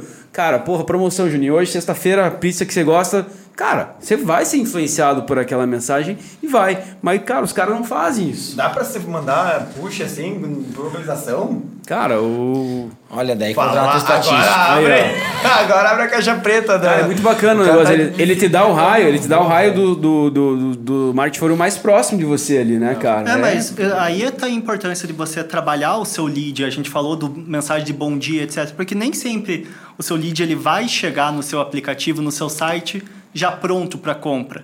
Mas você já estava com o aplicativo instalado. Sim. Daqui a pouco você vai fazer uma compra. Mas você só lembra que ele estava instalado porque você está mandando push, está em comunicação com esse cliente. Então, é, cada vez mais é, é importante ter essa e às vezes, certeza. De forma simples, né? Por exemplo, a gente tem cadência. Lá, você ficou uma semana sem comprar, você entra num funil que você vai receber algumas promoções, para a gente ativar o, o, cliente, vai dar 10 dias, vai dar 15 dias, a gente vai ter uma cadência. Você fala assim, ah, mas isso daí para quem tem o aplicativo. Mas também o cliente, por exemplo, que compra um tênis, um, um CRM simples, pô, o tênis dura um ano. Então o cara vendeu um tênis, pega o dado do cara, anota numa caderneta, num calendário, anota uma agenda do celular. Daqui um ano, mano, Juninho, pô, cara, você comprou um ano atrás teu tênis, agora tem um tênis novo. Olha aqui, ó, o teu como que tá. Puta, meu tênis na hora de trocar. Como o cabeleireiro, por exemplo, o cabeleireiro, ele tem um CRM, ele sabe que eu corto o cabelo todo mês. Então eu esqueço às vezes e demora 40 dias, ele manda, ô Eduardo, tá na hora de cortar o cabelo. Tô com horário amanhã, 18 horas. Ele sabe que eu corto sempre 18 horas. Eu falo, ah, cara, vou aí. Aí eu, ele me estimulou ou seja, ele me levou para cortar o cabelo, um cabeleireiro, que ele tem um celular. O CRM dele é o celular ah, dele. É, tem uma farmácia aqui de Curitiba que ela sabe a, a frequência que eu compro o meu remédio e é ela quem me lembra que eu é, tenho que é ir lá comprar. Aí, é isso aí. É isso aí. Essa, essa galera tá muito na Deve ser a Alha Farma, cara. É Alha Farma. Só pode ser a minha empresa, cara. Só pode ser. Tem orgulho, isso que dá orgulho. Cara, mas assim, é muito bacana ouvir as histórias, porque, cara, você imagina Porra, a gente começa começando a vida ali, você né, quer reformar um apartamento. Não tinha opção, né, cara? Por exemplo, ah, vou contratar um, um arquiteto. Deve, o primeiro pensamento é, cara, é caro, é caro, pra caramba, né? Segundo, puta, por onde eu vou? Qual arquiteto? Vou na Casa Cor? É, sim. Né? Vou, vou num arquiteto conhecido. Cara, é, uma, é um, porra, é uma puta solução, né? E pra na verdade, tipo... a gente tem um problema anterior a esse. Eu, sendo sócio da empresa, eu só fui descobrir projeto de decoração quando eu virei sócio da empresa. Caraca. Então, é, o pessoal não sabe que existe esse serviço. Então, se a gente não está se expondo, se a gente não está levando o nosso produto, esquentando esse lead, ele não vai saber da existência, ele não vai saber nem que ele tem essa dor, né? Sim. Cara, tem um cara bom e tal, é o Celso Portioli, né? Celso que, Portioli, o cara que diz que faz um trabalho incrível aí de influencer, né? Cara, é, Fala com o Edu que ele negocia bem não, com mas isso é interessante, cara, porque assim a gente começa, eu acho que fazer benchmark, né? O cara quer fazer um negócio, estuda concorrência, estuda mercado. E eu, eu olho muito o mercado da China, eu acho que é uma, uma, uma, referência assim, de futuro. E aí começa a ver esses influenciadores vendendo absurdos, assim, né? Você vê esses movimentos, o cara vende, vai no, no suco de laranja, vai no, no mercado, pega o suco de laranja, pam, acaba o suco de laranja inteiro em 30 minutos. Daí o cara pega uma ferramenta ali, um martelo, pam, acaba o martelo. E o cara lança apartamento, pam, vende apartamentos. O cara fala, não é possível. Viagem pro espaço. Pam, vende cinco viagens para o espaço. Então, os influenciadores, eles, eles são hoje um. Eles têm hoje audiência, né? Se você pegar hoje, por exemplo, uma Tramontina, faz uma propaganda na televisão. A melhor faca, o consumidor fala, ah, Tramontina falando da faca dela, não sei se acredito, não sei se não acredito. Quando vem lá o Henrique Fogaza, que é um chefe conhecido, famoso, que tem um nome lá, ele fala, ó, essa faca aqui é boa, o cara fala, cara, ele não vai queimar o nome dele. Então, opa, ele tem audiência, que ele não precisa mais da TV, que custa caro, ele tem os 3 milhões de seguidores dele no Instagram, uma audiência qualificada, que é quem gosta de cozinha, ele vai lá e fala de faca. Então, pô, eu vou comprar essa faca, vende. A Virginia, acho que uma digital influencer lançou um perfume em 24 horas, vendeu um milhão de reais, né? Então, as pessoas hoje, elas querem vir um selo, né, de garantia, porque o nome dele é como se fosse um seguro. Aí quando você pega e tem, a pessoa fala, quero procurar um influenciador, achando que é só, às vezes, o, o capital, mas é muito no produto. Hoje o Celso Portioli entrou junto com a gente no Marshall porque ele acreditou, ficou ali meses estudando, fazendo uma due diligência, como se fosse realmente ali um, um venture capital olhando para o negócio, falando, cara, isso daqui é, eu posso botar minha, minha marca nisso? Ele falou para mim, cara, tem várias pessoas que me oferecem produtos que eu não anuncio, porque eu não acredito, porque eu não conheço, porque eu não tenho segurança, porque o maior ativo de um cara desse é o nome dele, tá? É o que a, é, a, a marca dele tem uma credibilidade absurda, né? Então você fala, pô, quero fazer, oferecer, cara, você tem que ter muita segurança, muita transparência, muita integridade, tem que ter um produto. Isso acontece com esse digital influencer, como eu falei da panela no começo. O cara tá jogando a panela, a panela grudou, falou, ó, tá aqui, ó, não compra, isso é uma porcaria. Sim, e, e, e, ele mesmo, é, é, como ele falou pra mim, botou no Instagram dele lá, Mark Short, veio um monte de gente falando, cara, que legal, tem no meu condomínio, tem não sei o que lá, não sei o que. Aí o outro falou, pô, mas no meu condomínio aqui eu tive uma experiência que não tinha o produto que eu queria. Ele já mandou pra mim, no 10 mandou da noite. Diretaço. Mandou pra mim diretaço, 10 da noite, eu segunda-feira. Pô, você tá de sacanagem me contratar, você não tem nem produto na, cara, na prateleira, velho. 10 da noite e mandou, ô Dar, veja aqui o que está acontecendo, o que acontecendo nos condomínios. Eu fui lá, como o nosso também tecnologia tem todo um controle, fui lá, acessei as câmeras, olhei a foto, falei, pô, o PDV tava com um monte de produto, mas não tinha lá o refrigerante que o cliente queria. Dentro do Instagram a gente entrou em contato com esse cliente, que também mandou no público, né? O cliente. Entrou em contato com o cliente, ó, já deu contato, entrou em contato com ele, ligou para ele, viu que o produto que queria, levou o produto. Então, Sério? Tá vendo? Você fala assim, por um cliente. Cara, mas esse cliente tá numa. O, o Celso Portioli tem 12 milhões de seguidores no Instagram. 12 milhões. Cara, quando ele faz uma postagem com esse alcance, uma pessoa vai lá e fala, e ele mesmo responde, manda pra gente. Ele tá preocupado. Cara, não tem como. Não, e, legal, vocês, cara. mais ainda, né? Como Aí, eles agiram em cima de um cliente desse, cara. Não, agimos, eu, eu, eu peguei e falei, ó, pessoal, mandei o time meu comprometimento. O problema não é meu, todo mundo aqui, resolve essa pipa aqui. o que a gente vai fazer aquele negócio? O cara entra em contato com o franqueado, vamos ver o que produto que você quer do ponto de venda. Então, é, é esse nível que você leva que legal, a de excelência, né? Quando você se expõe, porque você pensa também, oportunidade e quando ele colocou na televisão, vai colocar essa semana mais duas vezes, colocou na televisão o QR Code que levava para o nosso site. Cara, o site tem em média lá mil acessos por dia, 10 mil acessos no pico. 100 mil acessos, caiu o site. Quando ele postou? Quando ele botou na televisão, na, em ah, canal nacional, botou ali, caiu o site. Aí ele colocou de volta, caiu o site. Teve que reestruturar toda a nossa estrutura de servidor do site. Caraca, então você não tem noção que também é uma oportunidade, mas é também um, uma... Tem que estar tá pronto para isso. É uma né, responsabilidade gigante, é. né? São os tá problemas hoje... bons, mas não deixa é, de ser problema, né? Mas, pô, segunda-feira já foi resolvendo, né? Ligou pro Jeff lá, já fez uma reclamação, pô, servidor de merda. Mas é uma estratégia interessante, né, pra, pra vocês também, né, Guilherme? Sim. Essa de não, com certeza certeza. É, essa parte dos influenciadores, a gente também, eu acho que hoje é o nosso principal meio e é o, o canal que a gente mais tem tendo, é, vendo com mais carinho, porque é justamente isso, é o nome da pessoa. É e cada vez vai crescendo mais. Né? Se não me engano, foi o ano passado, eu vi, se não me engano, na Itália, um influencer ia fazer o IPO do próprio nome. É isso aí. Sério? É isso aí. Rolou cara, isso? Caraca. Você vê então... na China, as pessoas mais ricas da China são influencers. Sim, 200 bi de dólar vale o nome da pessoa, uma influenciadora chinesa. Cara, mas o que, é que estou falando? A pessoa não pode olhar torto que ela perde um bi ali. Cara, ela tem seguro de tudo ela dela. meio tarde, aquele dia não tem story na horário, ela perde um Tem bi. até aquela, aquele desafio que o dono do, do, do Alibaba faz lá, do, sabe, com, com, com, com ele. Nunca viu? Ligado. Cara, ele faz um desafio, ele pega lá o maior influenciador de maquiagem e fala, ó, eu contra ele, vamos ver quem vende mais maquiagem. Ele vai lá e vende um milhão, o cara vende 100 milhões de reais de maquiagem. Cara, é aquele... E é mais inteligente do que o influenciador é o cara que deu ali pra fazer isso, é, né, velho? Exatamente, ele faz Filho pra mostrar assim, cara, tipo, ele porra, o cara, o cara mais rico da China, ele não vende porque ele não tem audiência de quem compra maquiagem. Que é o, o Fogás tem audiência segmentada. Entendeu? Como se você. Ele é autoridade. Ele é autoridade naquilo ali. É isso que ele, que ele mostra. Tipo, como é a importância. Por isso que você tem que associar a tua marca a alguém que tenha. Não adianta nada você postar um projeto para pra, pro Henrique Fogaza postar projeto se ele não. O público dele é quem ali tá cozinhando. Então é, é por isso que influencer é uma estratégia, não é assim pegar qualquer influência que tem muito seguidor, né? Carlos Maia lançou uma rede de hamburgueria, vendeu. Não, ele, absurdo. né? A gente falou sobre isso ontem no, no eu, eu lembrei, cara. Foram 100 franquias em. 14 dias. Dias. Dois dias, ou três dias. Acho que. As primeiras 100. É, eu sei que eles fizeram assim, 18 mil. é, o, o Leonardo me falou que foram. Isso é matéria que tá na televisão, até procurei pra botar no, no, no, no nossa apresentação. Qual que é o case. certo, então? É, não. Aí na, na, na, na, matéria tá essa daí, 100 14 dias. Mas aí eu perguntei pro Leonardo lá, né? Se conhece a 300. O Castelo, ele falou, cara, foi assim: 18 mil inscritos no site para querer ser um franqueado. Selecionamos 500 que a gente se comprometeu de vender a franquia, mas pela capacidade de implantação, a gente tá fazendo de 100 em 100. Vai tomar banho, cara. Só que franquia que a gente sabe que numa hamburgueria é 500 pau. Tipo, não é franquia assim de, de, de, de, de, de micro franquia, Sim, né? Tipo, de 500 reais, de mil, mil reais. Mil, 10 mil reais. É um investimento Home robusto, office, nada. É uma, né? hamburgueria completa. É uma hamburgueria completa, hamburgueria. Sim. Então o cara que é influenciador, né? Cara, agora vamos fazer um exercício de futurologia, até indo pra, pra parte final aqui. É, dentro de cada um dos mercados de vocês, né?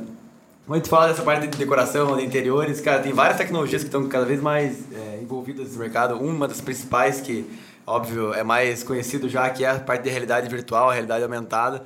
É, tem, existem várias outras que estão é, participando dessa tendência, né, de você ir para o metaverso e tudo mais. É, e, obviamente, também a parte de você ter personalização, é, cada vez as coisas mais, mais fáceis, mais baratas, mais tecnológicas. Para onde que está indo esse mercado e o que, que dá para esperar nos próximos anos, essa parte de interiores, de decoração e acho que ramo imobiliário como um todo, né? É, eu, eu, eu, gosto de sempre comparar a gente com o mercado americano. A gente está muito atrás dele e eu acredito que a gente vai para a mesma linha. É, como eu falei, o meu próprio a minha própria dor quando eu fui alugar o apartamento, eu acredito que essa daí vai ter que ser a tendência, quando a gente está vendo um cenário que cada, temos cada vez mais construtores, incorporadoras, ele vai ter que ter um diferencial, ele vai ter que começar a tratar o cliente de uma forma mais personalizada. Então, eu realmente estou vendo cada vez mais, ele vai ter que pegar na mão do cliente, não vai ser só simplesmente construiu, vai é certeza que vai vender. Então, acredito que essa vai ser a principal tendência do mercado, ter que Cara, será que, cliente. Será que a gente vai ter essa... Não sei se você já deve ter pensado nisso ou não, até porque vocês nem precisam, né? O mercado está tão ainda cru, né? Vocês estão tão à frente, da, digamos assim, do mercado normal, que nem precisam olhar tanto assim para estar tá reinventando, né? Só você fazer um projeto personalizado por trezentão um ambiente já é, tipo, é, disrupção total. Você Mas... queria saber que ano que ia para Marte, né? Não, eu queria, eu queria entender em que momento que o cara... Chuta um ano, assim, tá? 2022, né? Daqui quanto tempo que o cara vai escolher assim, o apartamento dele entrando, morando por um dia, dormindo na realidade virtual e depois ele se mudando de verdade? Cara, eu não vejo esse futuro muito distante.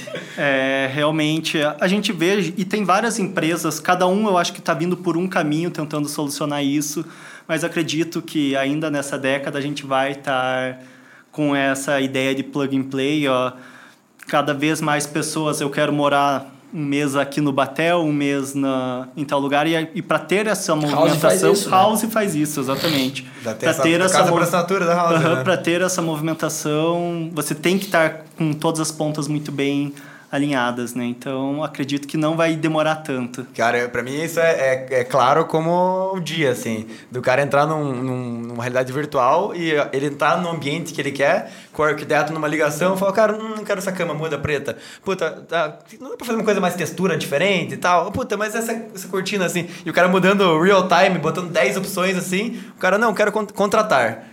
Daí 30 dias ele se muda pra casa dele, daquele ele acabou de ver no, na realidade virtual. Faz sentido pra cacete, Faz né? total. É, e querendo ou não, hoje, se a gente for pegar, o que ela decora faz já é um protótipo disso. Realmente, a pessoa vai começar o projeto, vai fazer os testes que ela quer fazer, porque ela pode pedir revisão dos projetos, e aí sim vai colocar para execução.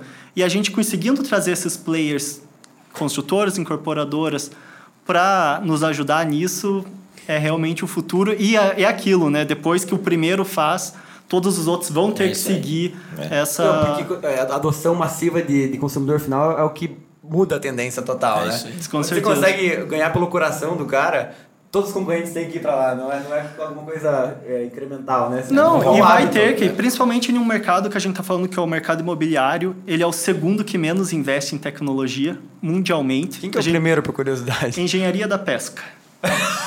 engenharia da pesca é o que menos investe em tecnologia. Da pesca, é, o pessoal que tá estressado, eles vão pescar, né? Eles não querem tecnologia. Não, não, é, vai pescar. Puta que pariu. E, cara, se a gente for parar pra pensar, quantos apartamentos a gente compra ao longo da vida? Cara, o Juninho. O Juninho. Tirando o Juninho, o Juninho é outlier. São barcos, você quer saber? Por Apartamentos. Na, na, família, ele só assim? Só ele. Ah, essa semana. É. Então, se a pessoa um compra assim, poucos apartamentos, cada vez mais você precisa convencer o cliente a comprar de você. Então, é cada vez mais, volta a dizer, é personalizar essa venda. Né? Cara, né? a loja do Juninho é quase um apartamento. Não, se eu fizer em desenho sem juro no cartão, ele compra, mano. Cara, é isso, né? Eu sou, cartão, eu, sou, eu sou da velha guarda né, nesse aspecto, cara. E, e quando eu, eu é, vou comprar um apartamento lá, né? Ah, legal. Aí o cara vem com, aquele, com aquela planta, assim, né? Que vem desenhado só, assim, né? Aqui é um quarto. Cara, eu nunca consegui ver nada daquilo, assim. Cara, ah, legal, tipo, eu fazia aquela cara de bacana, assim, ser simpático. Hoje eu não vai, faço vai. mais isso porque não quero agradar, quero resolver. Mas, cara, que legal, daí saí de lá, cara, não entendi nada daquele, não sei a cozinha onde vai ser. Daí hoje você vê o negócio 3D, você anda por dentro da casa, fala, cara, é isso que eu preciso. Né? Então o jovem, a galera que tá nascendo agora, que vai. Cara, aquela planta que eu via no passado é tipo lista telefônica, é, tipo lista telefônica. Ninguém Não, vai a gente tá falando mais. isso daí de quem vai comprar. Você, no caso, que compra milhões de apartamentos para investir, você também. A gente sabe hoje, locação de apartamento tem que estar mobiliado. O pessoal não quer mais. E Mas você não quer comprar esse apartamento, comprar, imagina, em uma torre, você comprou com seu dinheiro 100 apartamentos. Uhum. Você não vai querer à fazer vista. um projeto à vista, exatamente. a gente escalou lá agora depois que ele começou a, a utilizar. Ela parou de comprar apartamento. Você não quer ter uma dor de cabeça, você investidor, para mobiliar isso. Então, é, cada vez mais essas soluções vão fazer parte do dia a dia, né? Faz sentido. Cara. Que hora, e falando de varejo alimentício, né? Quando você olhava, ah, cara, nem precisa olhar muito, né? Quando eu vi do interior e tal, era mercado de bairro, assim, né? Daí depois, acho que tempo começou supermercado, hipermercado, ultramercado, sei lá, gigamercado, cada vez é um nome diferente.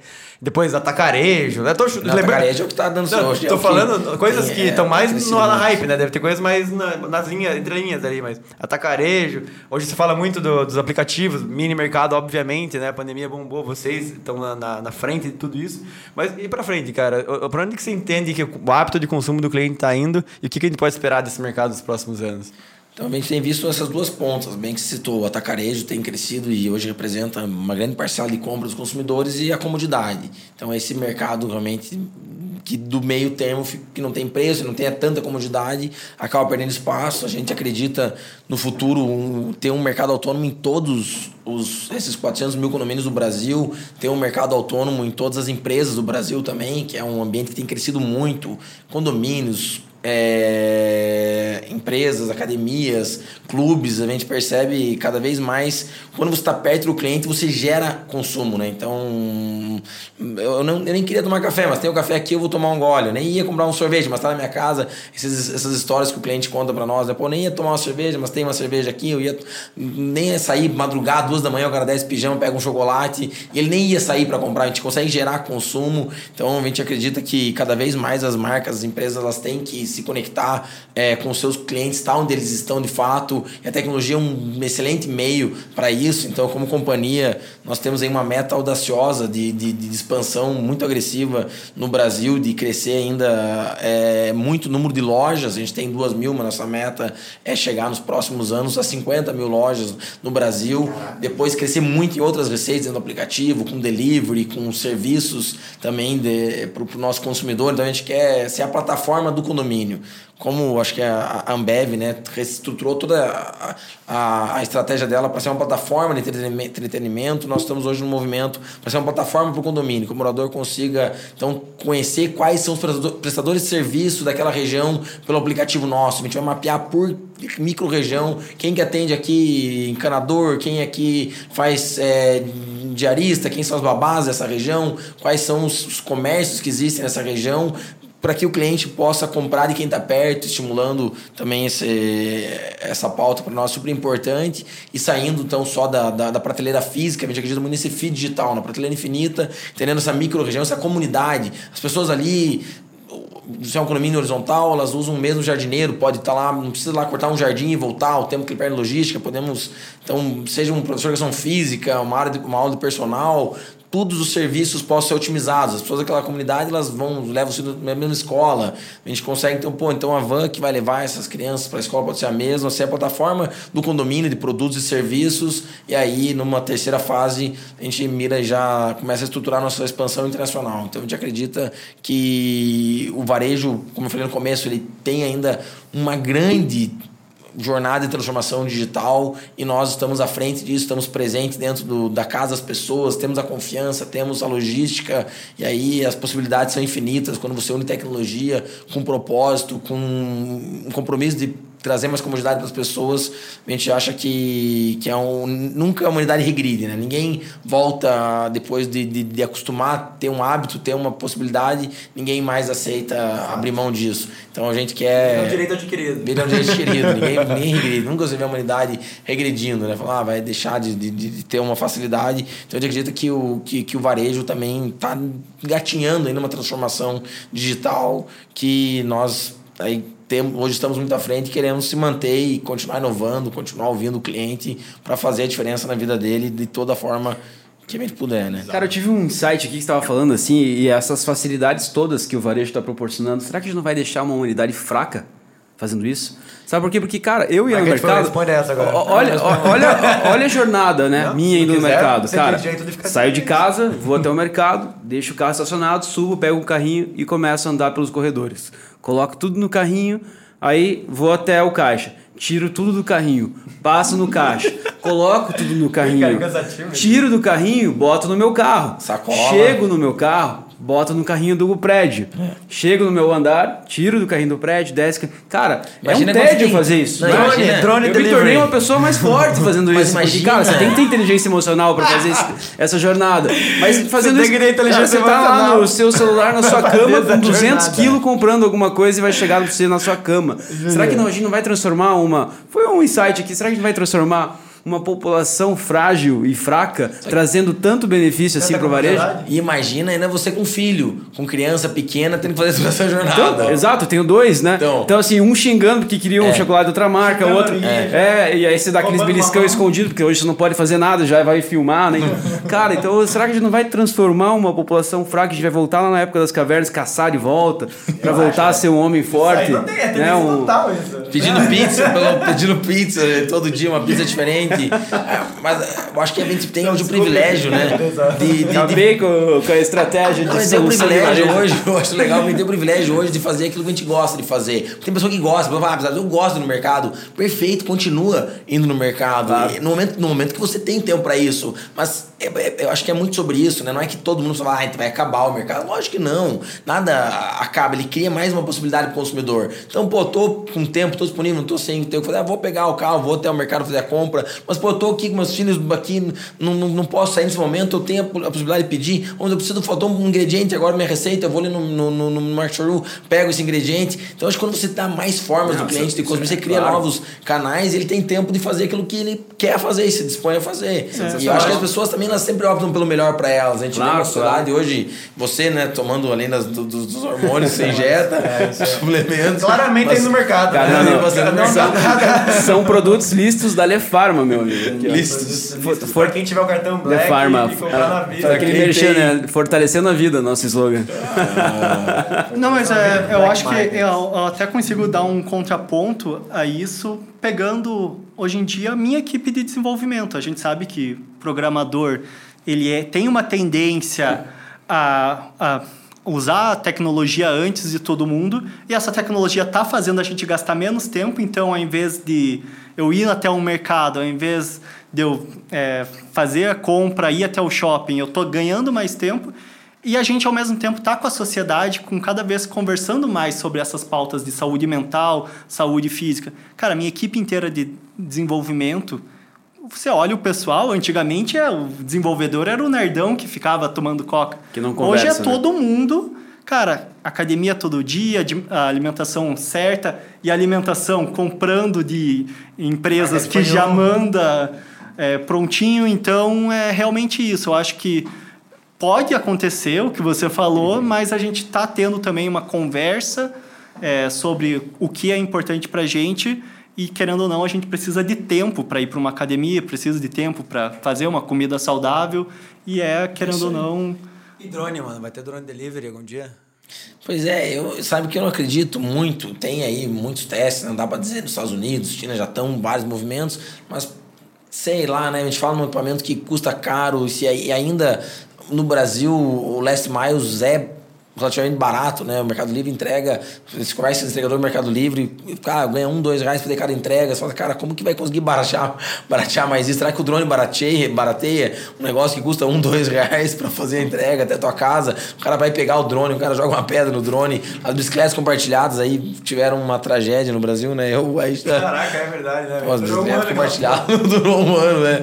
20 mil bicicletas jogadas no Rio Tietê, né? Então, então é, eu, eu acho que tem algumas algumas coisas que você falou bastante de, de, de metaverso, então uma dúvida hoje se isso é a realidade ou é um, um só mais uma ideia, ir para Marte, sabe Deus, né? Vamos deixar para os próximos podcasts. Eu acho que a tendência tá, tá ainda. O metaverso da Meta tem 38 usuários né? ativos. Eu vi isso aí, velho. O que, que era? Eu vi Você é um deles, né? Certeza. eu adoro o metaverso. Puta, é pior que eu comprei o óculos quando lançou, cara. Agora tem que comprar o. Puta, caro pra caralho. Agora lançou a versão 2. Né? Sacanagem, dois pau e pouco de dólar, cara. Sacanagem. pra ter 37 pessoas lá. É, é barato reunir todo mundo numa sala e conversar. Gente boa, galera. O que, que, que, era essa notícia dos 38? Eu vi uma É que realmente só, só tem 38 Mas usuários. Qual, qual plataforma? Do, era uma da Meta mesmo, da, ah. da Meta Facebook e só 38 usuários continuamente usando. Cara, eu achei uma bosta, na verdade, porque eu comprei o Oculus 2 e daí eu tava, no, tava pra entrar no evento do Horizon que eles iam lançar semana retrasada.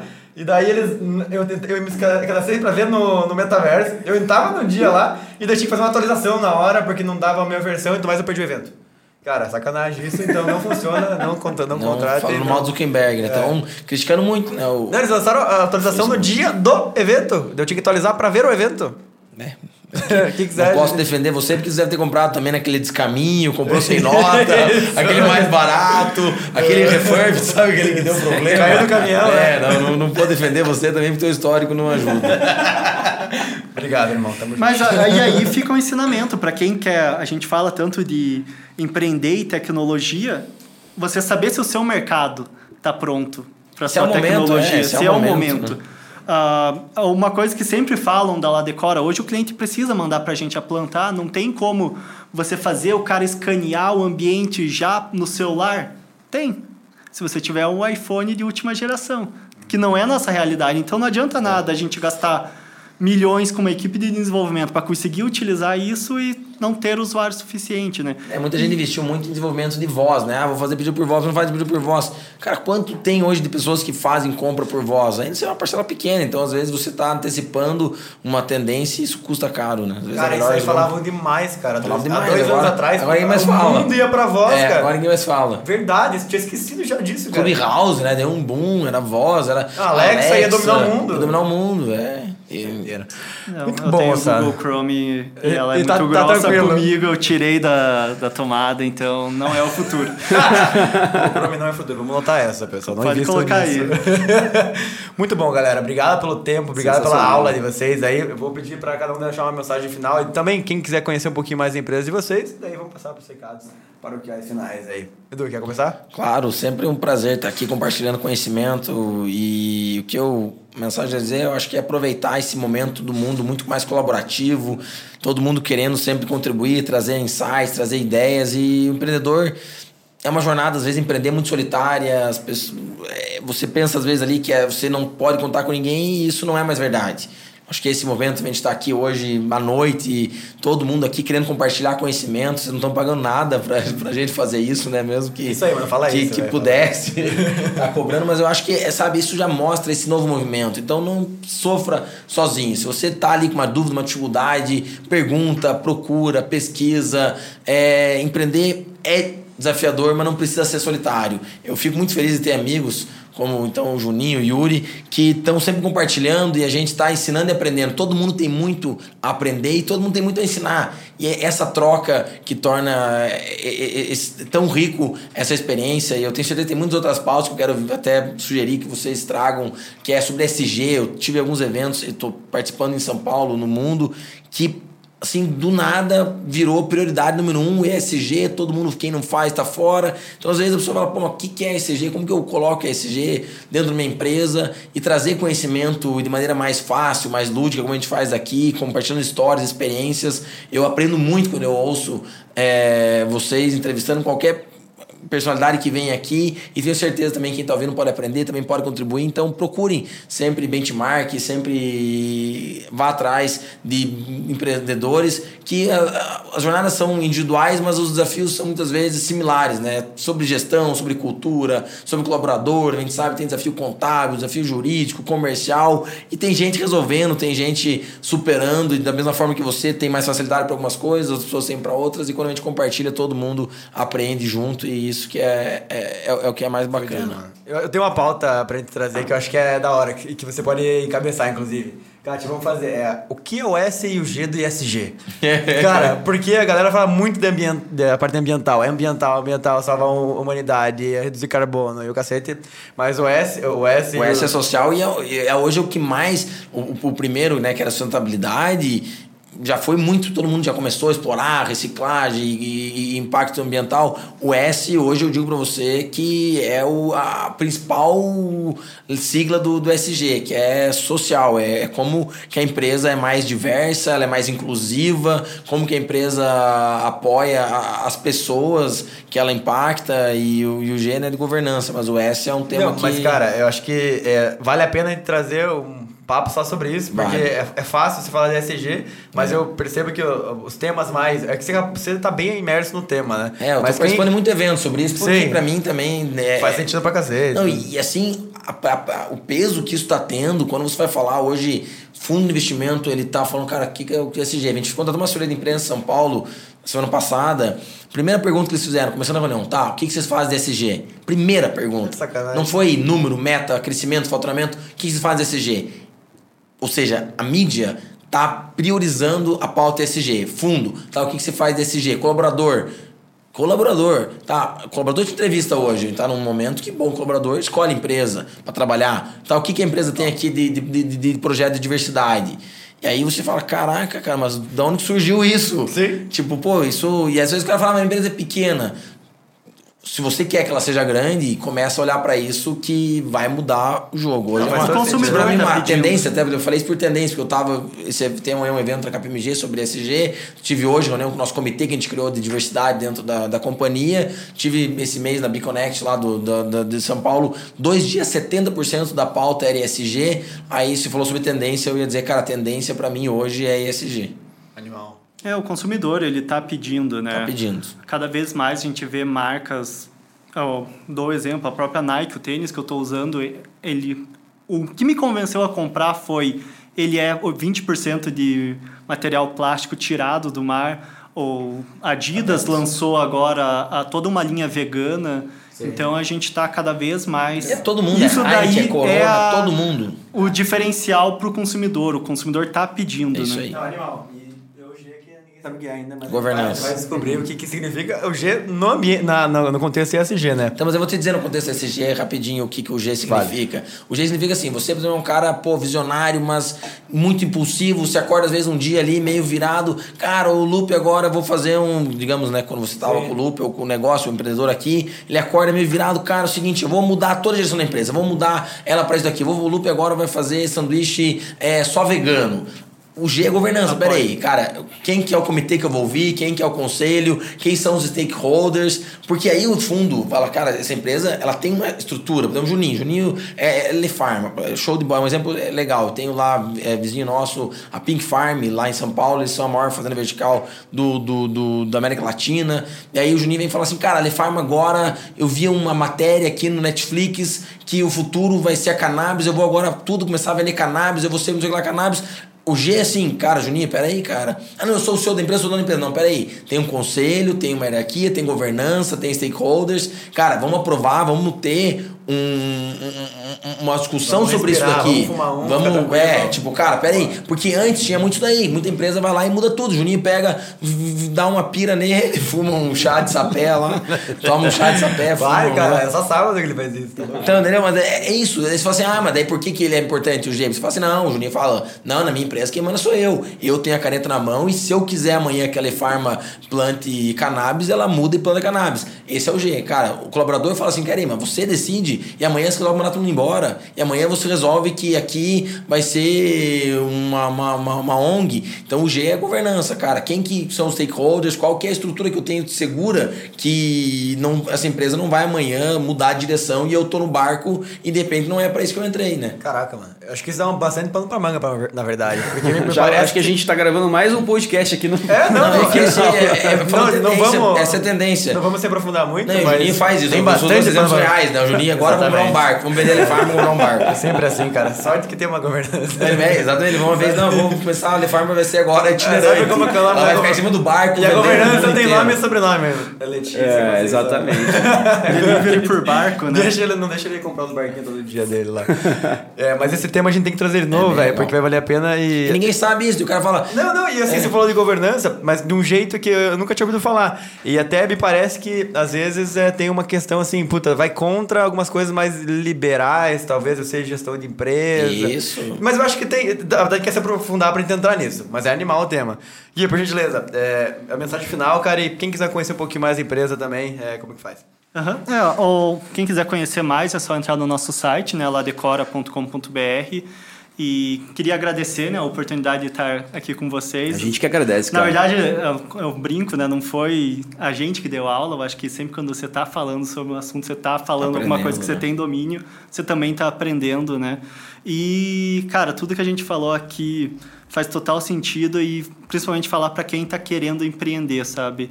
É, não vai ser a coisa mais bonita do mundo, é realmente cada dia matar um leão, mas vale a pena Uh, embora falam agora todos os problemas que a gente está tendo com fundo de investimento e etc. para captação, é, ainda tem empresa boa, vai sobreviver, vai conseguir captar.